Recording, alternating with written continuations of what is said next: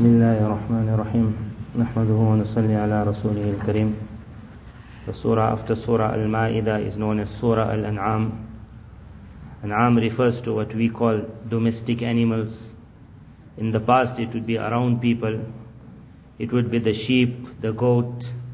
وَمِنَ الْأَنْعَامِ حَمُولَةً وَفَرْشًا There would be those animals carrying. There would be the ships of the deserts. It would be the camel. Then there would be the oxen. And then there would be those that are flat on the ground, sheep, goats. Man would see it that from this comes my clothing, from this comes my food, from this is my transport. Today perhaps we don't see the animal, we don't see the farm. وَمِمَّا ذَرَأَ مِنَ الْحَرْثِ وَالْأَنْعَامِ In the past they saw it all. The farm was in front of them, they saw the seed being put in the ground, they saw it coming out. Today we have been taken very far away from that, so we just see the result.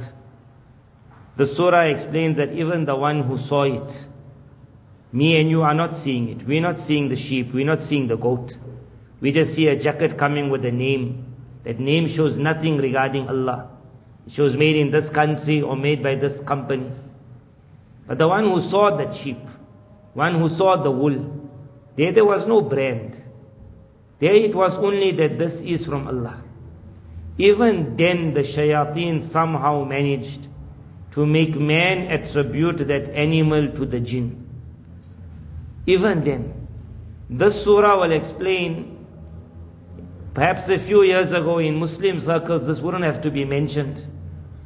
Atheist views would not have to be spoken about. But it was known in university, they were teaching it. But one thing higher than atheist is called satanism. So after atheism, you take another step. That you worship a power it is obvious that anyone who has no Allah, he will search for that power. So in the past, in the time of the Arabs, it was called the jinn. Everything was the jinn. You go in the jungle, you go in the forest, you call out to the master of the forest, to the jinn. In your animals, you see the power of the jinn. In your farm, you see the power of the jinn. Islam came and the jinn were pushed very far. When before Islam came, the jinn enjoyed a relationship in nearly every main house. Today, what we will call in every parliament. Next to every main man, there had to be a few jinn. The jinn would go up to the skies. They would get whatever news they could get. They would come down. Man would take from the jinn, man would tell others.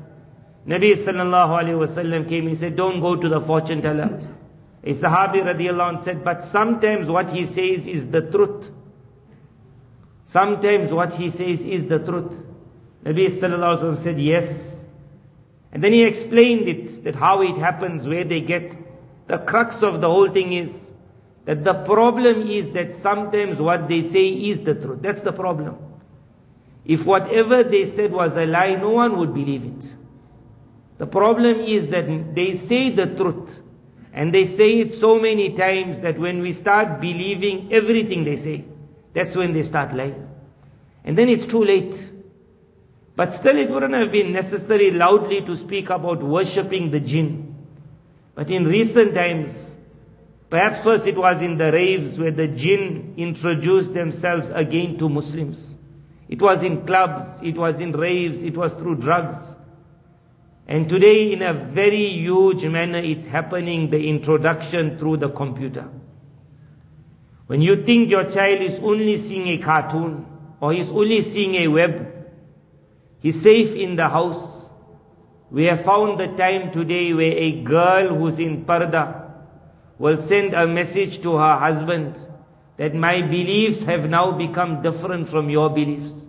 If you want to stay with me, you'll have to accept what I believe in. I do believe in an Allah. And I believe in another power also. And when that husband wants to know what is this other power, then when they send them emails and they send them pictures, inviting you to the world of fairies, inviting you to the world of light, inviting you to a world of power, and you will see what in the past perhaps we saw in the Hindu temples, those pictures. Or you will see fairies, or you will see ugly, ugly images. And you will wonder, how did this person get involved in this? The introduction comes through the internet. But still you will wonder that it's so filthy, how could you do it? When it comes, it comes with power, a lot of power. In today in the university when a boy is told, why don't you become a Freemason?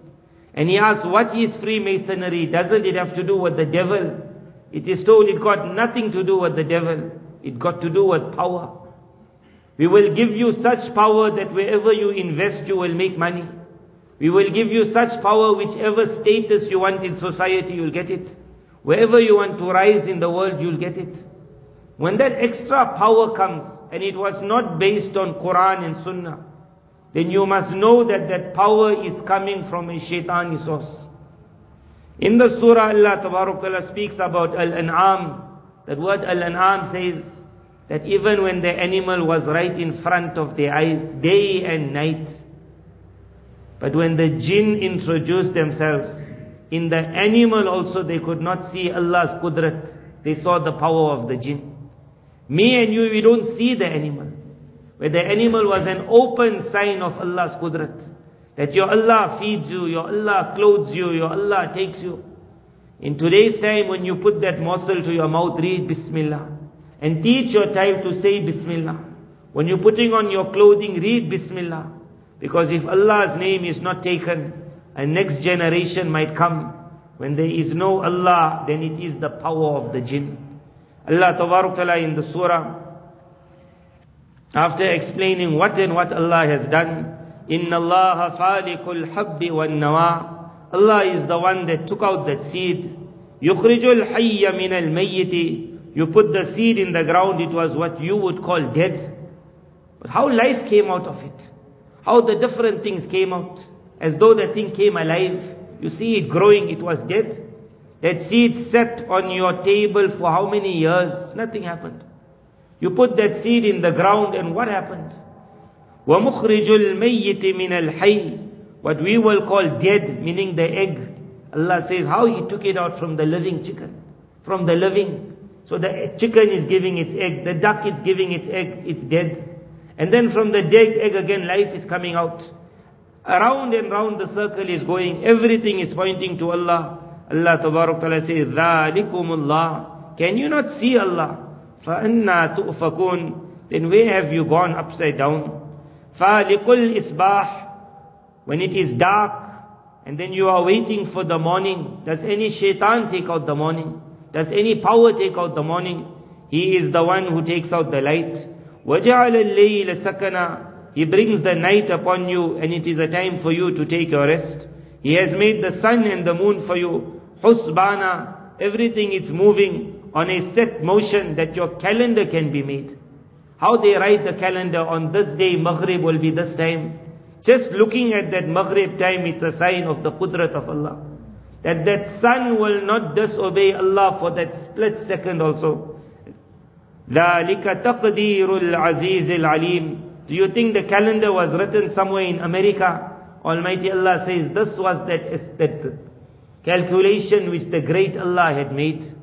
They only looked at it going round and round and round so many times that they were able to write out the sun will rise at this time, it will set at this time.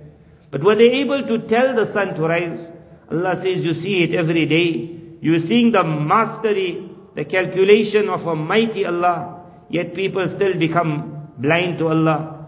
Allah Ta'ala says, وَهُوَ الَّذِي أَنزَلَ مِنَ السَّمَاءِ مَاءً From the skies your water come out. And then from the water, نَبَاتَ كُلِّ شَيْءٍ How much of vegetation is coming. And from each vegetable, from each fruit you're getting another seed. And another entire system is starting. Allah Ta'ala says, what and what fruits come out.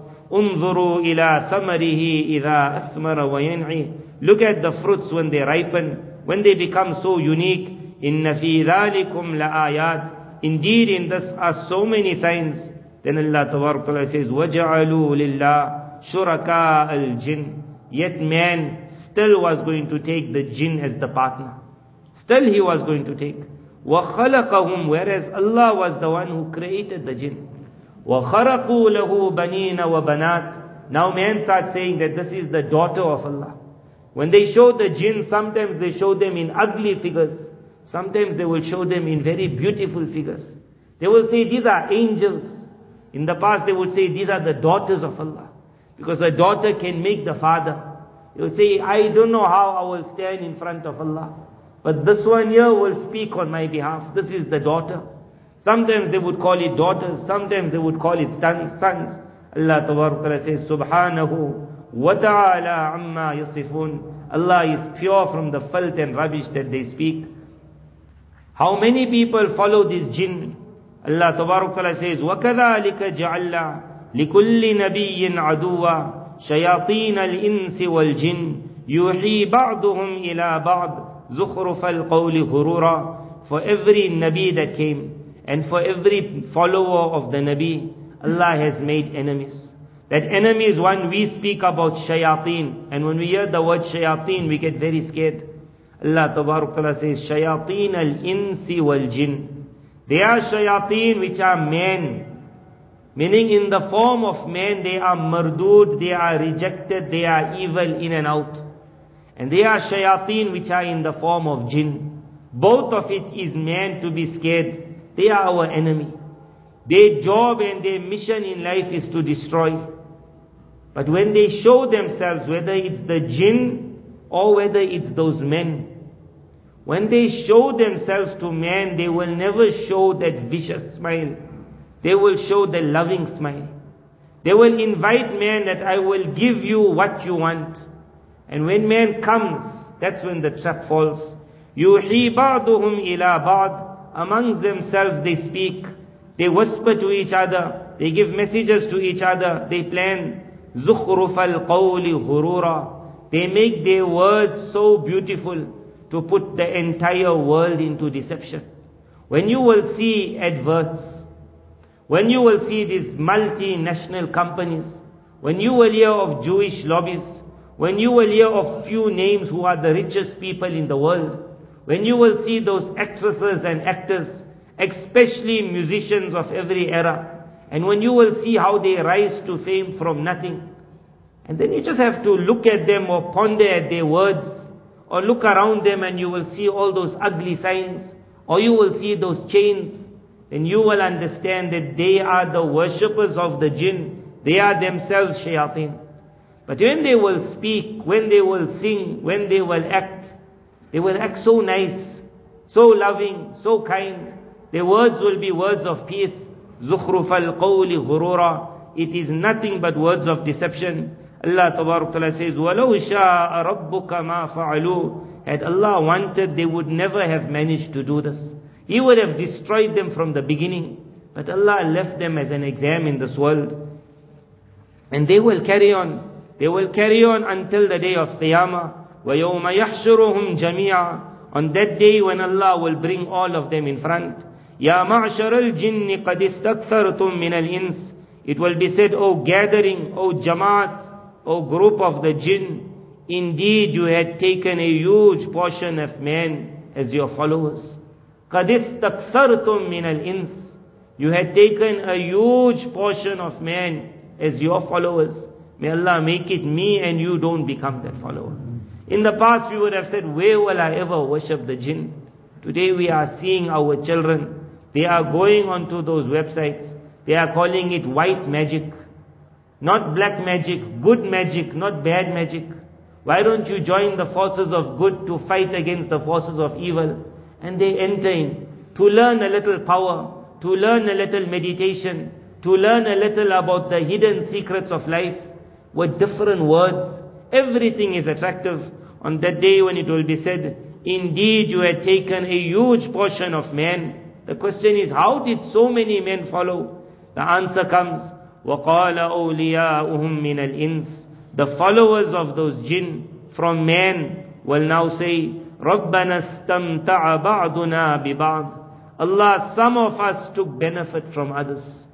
Meaning the jinn had offered us that which we wanted. I was going to get such a power through them, such happiness through them. That headache that wasn't going away, now they gave me a solution. I got no more headaches. I can take away the headaches of others.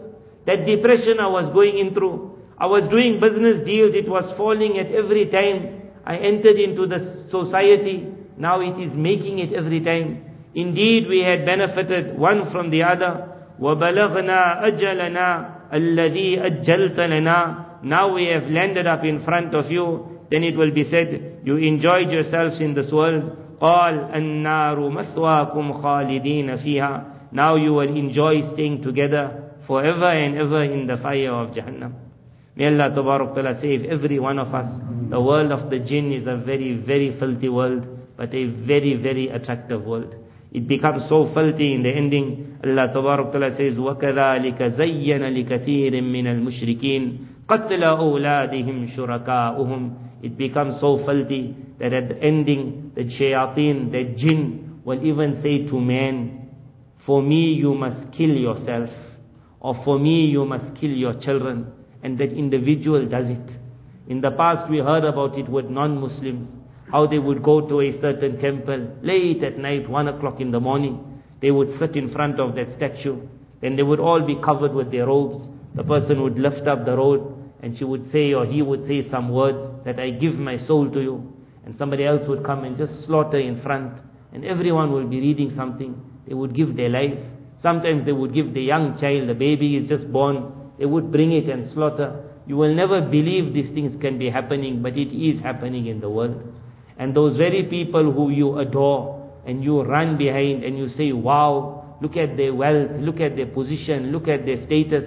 Ba'duna bi We had to take from somebody else. And on that day it will be said, all burn in the fire.